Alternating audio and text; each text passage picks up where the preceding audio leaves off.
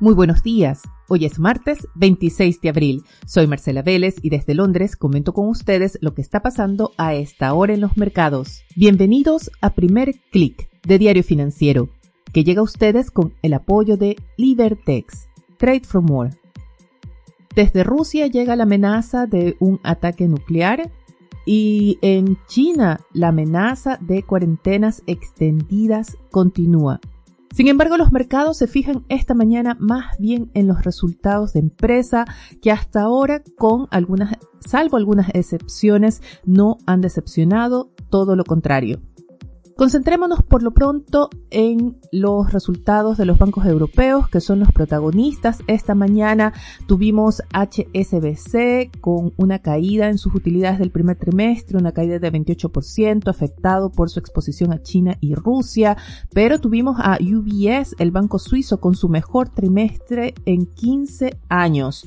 Y claro, también tuvimos al español Santander con un alza de 58% en sus utilidades del primer trimestre, esto como resultado un beneficio directo de las alzas de tasas de interés, algunas mejoras en su eficiencia, pero sobre todo también por el crecimiento de su negocio en Sudamérica. Esta región aporta ahora el 34% y Brasil se convierte de nuevo en el principal mercado del Banco Español. Esto está ayudando a la bolsa española, el IBEX sube 1%, en general es una sesión positiva para las acciones europeas, el stock 600 avanza 0,82%, Tuvimos, por el contrario, una sesión mixta en Asia. Las acciones chinas lideraron las pérdidas, golpeadas todavía por las expectativas, o más bien el temor a que Beijing quede bajo estricta cuarentena, tal como Shanghái.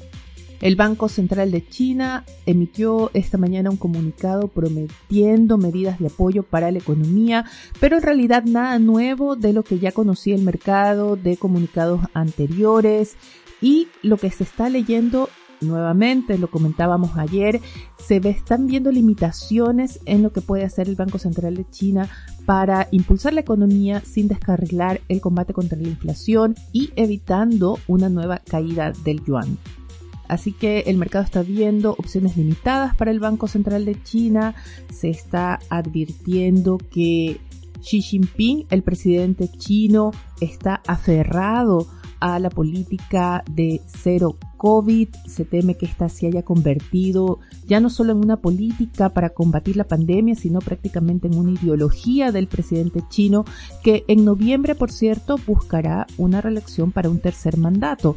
Así que esto también está jugando un factor, hay un factor político, hay un factor de reelección que hay que tomar en cuenta y se teme que Xi Jinping apueste por seguir con su política de cero COVID que han defendido desde el inicio de la pandemia a pesar del impacto que pueda tener en la economía y no solo de China, sino también de la economía global.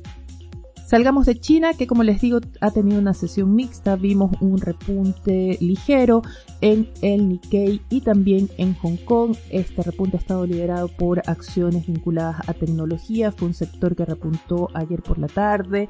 También se espera que hoy sea el sector protagónico, pues esperamos resultados de Alphabet y Microsoft dos de los principales jugadores en la industria de Internet en la nube y son dos empresas con importante peso en el Nasdaq que a esta hora, sin embargo, y a pesar de las alzas europeas, está transando a la baja. Los futuros del Nasdaq caen en torno a 0,2%, al igual que los futuros del S&P 500. Todo apunta por ahora a una apertura a la baja en Estados Unidos y habrá que ver si las acciones europeas son capaces de defender las alzas con las que operan a esta hora una vez que abra Wall Street pero seguramente lo que ustedes están esperando es que les diga qué está pasando con el dólar. Bueno, la divisa estadounidense está incrementando sus alzas. Había operado prácticamente plano durante toda la mañana hasta ahora en la sesión europea. Sin embargo, en los últimos minutos ha comenzado a ganar fuerza. Las alzas han ganado ritmo. Ya a esta hora el índice del dólar sube ya en torno a un 0,2%. Hay mucha atención a la paridad con el euro, la divisa europea sigue bajando por tercer día consecutivo, está ya en su menor nivel desde marzo 2020, se acerca peligrosamente a 1,05%, que es considerado un piso psicológico para la moneda y el mínimo que ha tenido hasta ahora, ese sería un mínimo que se alcanzó en 2016 y era un mínimo en 13 años y no se descarta que si baja de ese nivel pueda llegar a la paridad. El peso chileno tampoco está teniendo un buen momento respecto al dólar. Ayer el tipo de cambio llegó a su mayor nivel desde enero de este año. Llegó a los 845 pesos. Diario Financiero analiza en su edición de hoy los tres factores detrás del alza del tipo de cambio. Y por lo pronto el cobre podría ofrecer cierto respiro. Vemos que el cobre sube a esta hora 1,21% en Londres, pero en lo global el dólar mantiene la tendencia al alza. Cambiemos de tema ahora porque hay otro sector de acciones que son protagonistas esta mañana y son las acciones de redes sociales. Las acciones de Meta caen a esta hora 0,60% antes de la apertura. Curiosamente, Twitter sube 0,60% también. Ayer se confirmó que Elon Musk adquirirá Twitter por 44 mil millones de dólares y hay una gran discusión en el mercado sobre, por ejemplo, qué impacto va a tener en las acciones de Tesla. Esto porque Musk va a financiar con parte de sus activos una parte importante de esta adquisición. Se cree que podría vender acciones de Tesla. Recuerden que él siempre ha dicho que él no tiene efectivo, que él no tiene capital en la mano, sino que su patrimonio está en las acciones que posee y una venta masiva de acciones de Tesla podría afectar el precio. También hay muchas dudas respecto a la operación de financiamiento que va a realizar los inversionistas que participarán y qué rol tendrán otros inversionistas privados en esta nueva estructura que va a organizar eh, Musk. También se especula que Jack Dorsey, el fundador de Twitter, podría volver como CEO.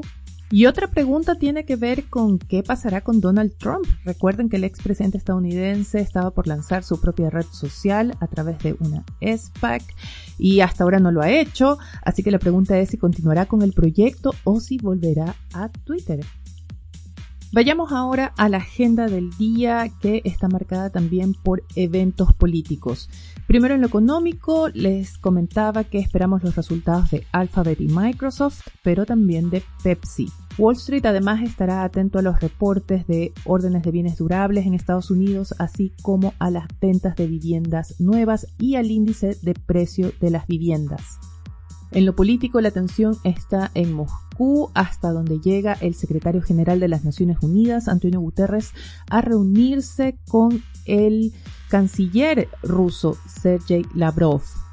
Hay que destacar que esta mañana ya Lavrov advirtió que el riesgo de un ataque nuclear es cito entre comillas, serio y real. Esto en respuesta al aumento del apoyo de Estados Unidos a Ucrania. Lavrov ha acusado que Estados Unidos está bloqueando las negociaciones, sin embargo hay que recordar que Vladimir Putin ya hace una o dos semanas aseguró que las conversaciones o las negociaciones con Ucrania estaban en punto muerto.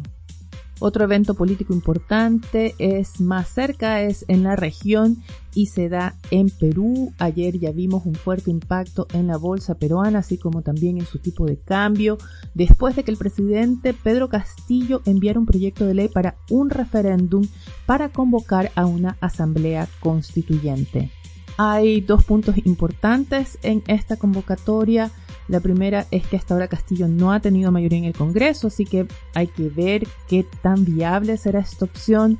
Lo segundo es que esto rompe una promesa de campaña de Castillo, quien había asegurado que cualquier cambio que planteara respecto a leyes o incluso la propia constitución se lo haría a través de los canales legales vigentes y no a través de un referéndum, no a través de una asamblea constituyente como lo está haciendo ahora. Y también quiero destacar que el proyecto de ley que envió Castillo recoge algunos elementos bastante parecidos a los de la convocatoria o de la convención constitucional que se realiza en Chile. Por ejemplo, se plantea una asamblea con escaños reservados, con paridad de género, se tratarían de 130 asambleístas que también tendrían un alto componente, de hecho un 30% de integrantes independientes. En lo local es también la Convención Constitucional la que está captando los titulares. Ayer hasta la última hora se realizaban negociaciones en la Comisión de Sistema Político que habría alcanzado un acuerdo, pero que no tendría asegurados los dos tercios para la aprobación de su propuesta sobre esta Cámara Regional que reemplazaría al Senado en el Pleno. Así que habrá que ver qué pasa con esa votación también. Diario Financiero además anuncia esta mañana que el gobierno alcanzó un acuerdo con la CUT y que el salario mínimo llegaría a 400 mil pesos en agosto. También quiero destacar otro titular que recoge un negativo escenario para la economía chilena según Consensus Forecast. Las proyecciones de los analistas anticipan que la economía chilena seguiría creciendo en torno al 2% por los próximos 10 años. Antes de despedirme, quiero recordarles que mañana tendremos nuestro episodio especial semanal de Primer Click.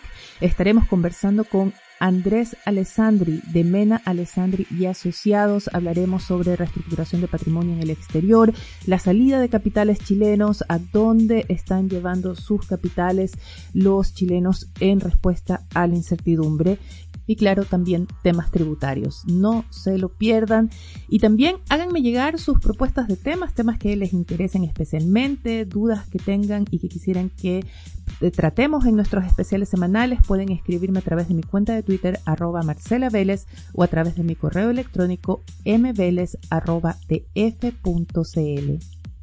Ahora sí me despido, no sin dejarlos invitados a que sean actualizados de las noticias del día visitando nuestro sitio web de f.cl. Recuerden que Primer Click llega a ustedes con el apoyo de Libertex, Trade from More. Les deseo que tengan un buen día. Nosotros nos reencontramos mañana.